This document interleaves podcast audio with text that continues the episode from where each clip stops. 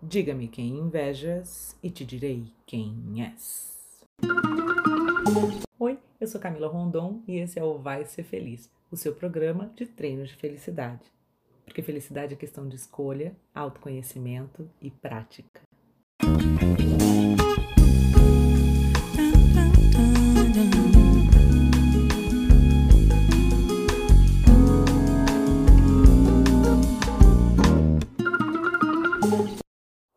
Eu sempre falo por aqui: felicidade é questão de escolha, autoconhecimento e prática.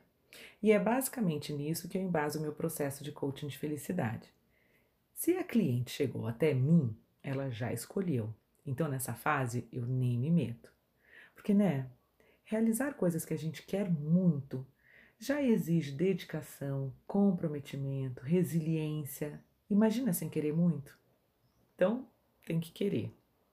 Então, feita a escolha, o processo de coaching é praticamente uma condução para que a cliente consiga mergulhar em si, conhecer suas forças, seus valores, seus motivadores, aquilo que já não quer mais e aquilo que quer.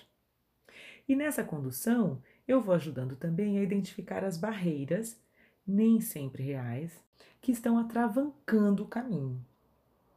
E por quê? Porque felicidade é sentir-se livre para exercer-se.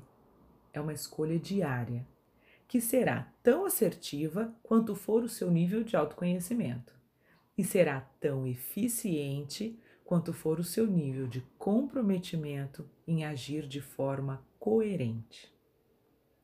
Parte do processo é saber lidar com as próprias emoções, entendê-las como fontes de informação tão ou mais ricas que qualquer ferramenta já criada por qualquer pesquisador da área de psicologia positiva. Eu até já falei disso aqui no podcast. Tem um episódio que chama Como você lida com as suas emoções.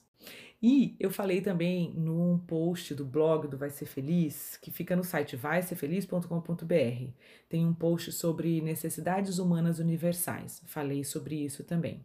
Ah, e emoções são parte do módulo 1 do meu workshop Vai Ser Feliz Mulher, e esse módulo está disponível gratuitamente lá no site para quem quiser assistir.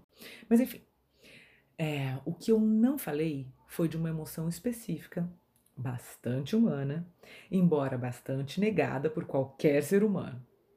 A inveja. Tem um momento nas minhas sessões de coaching que eu peço para minha cliente me fazer uma lista das pessoas que ela inveja. Algumas se surpreendem bastante, preferem até listar as pessoas que admiram, porque a gente aprendeu que é feio, né? Feita inveja. Mas, gente, não é vergonha nenhuma sentir inveja. É humano, o que vai nos dizer se somos legais ou não é o que vamos fazer com esse sentimento. É humano ter raiva, é humano ter inveja, tá?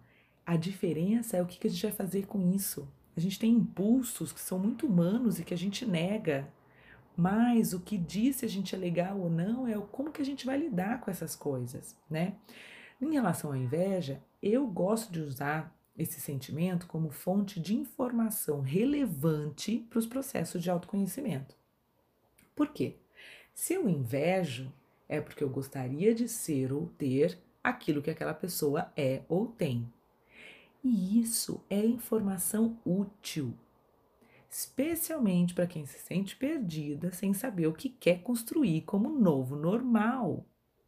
E aí vocês não estão vendo, mas estou fazendo aspas no ar de novo normal, que sei lá se é novo normal, mas enfim, a gente está sempre, não só por causa de pandemia, se perguntando: isso que eu tenho, é isso que eu quero, o que, que eu quero construir, o que mais eu quero. Então, para quem se sente perdido, o sentimento de inveja pode trazer uma informação muito útil, porque é a informação sobre aquilo que você gostaria de ter, né?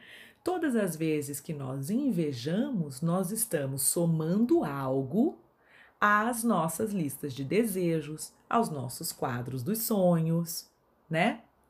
Eu faço assim, ó. Eu identifico algo que me gerou inveja.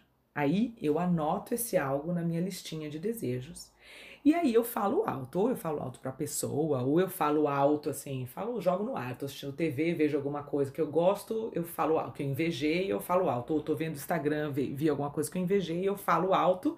E se a pessoa tá exatamente do meu lado, aí eu não falo alto, eu só penso, não sei que eu tenho intimidade com a pessoa, eu falo para ela mesmo. Eu falo: "Deus te conserve e me dê igual". E isso me ajuda muito porque, embora eu tenha sentido inveja, eu escolho focar na informação que aquilo me trouxe. E aí eu nem lembro mais de quem que me gerou inveja, eu já estou focada no meu desejo. E eu ainda tento dar uma revertida em qualquer possível nhaca que possa aparecer nesse momento, né? Quando eu desejo de coração que Deus conserve aquilo de bom que aquela pessoa é ou possui. Esse é o meu jeito. Nos processos de coaching, eu até conto esse meu jeito. E já teve cliente que curtiu e aderiu, Deus conserve, tá? Mas não precisa ser assim. A gente pode criar um outro jeito. Um jeito mais gostoso para ela, para ela acessar as informações que as pessoas ou situações ou coisas invejáveis trazem e que nos ajuda a juntar mais uma pecinha no quebra-cabeça de quem ela é e que de quebra ainda nos ajuda a aceitar a nossa humanidade. Somos invejosos, é fato. Como fazer algo bom com isso? Para mim, é Deus conserve e já anota na listinha dos quereres, né? Dos quereres estarem sempre afim do que em mim é de mim tão desigual. E isso até o dia que eu releio a lista, falo, nossa, nada a ver comigo, vou lá e corto, né? Porque a gente muda, né, people? O mundo muda, a gente muda. E vai acabar nunca esse processo de autoconhecimento, viu? Então acho bom a gente começar a achar graça, se divertir com isso, porque tem fim não. Aliás, tem quando a gente morrer, e aí, né? Então, partiu achar graça. Bom, mas vamos lá. E você? Quem ou que você inveja? O que, que esse sentimento te conta sobre sonhos e desejos adormecidos aí em você? Anota aí. E olha, que Deus conserve seu tempo de ouvir um podcast todinho para você ser mais feliz, viu? Que Deus te conserve e me dê tempo igual. Beijo e vai ser feliz.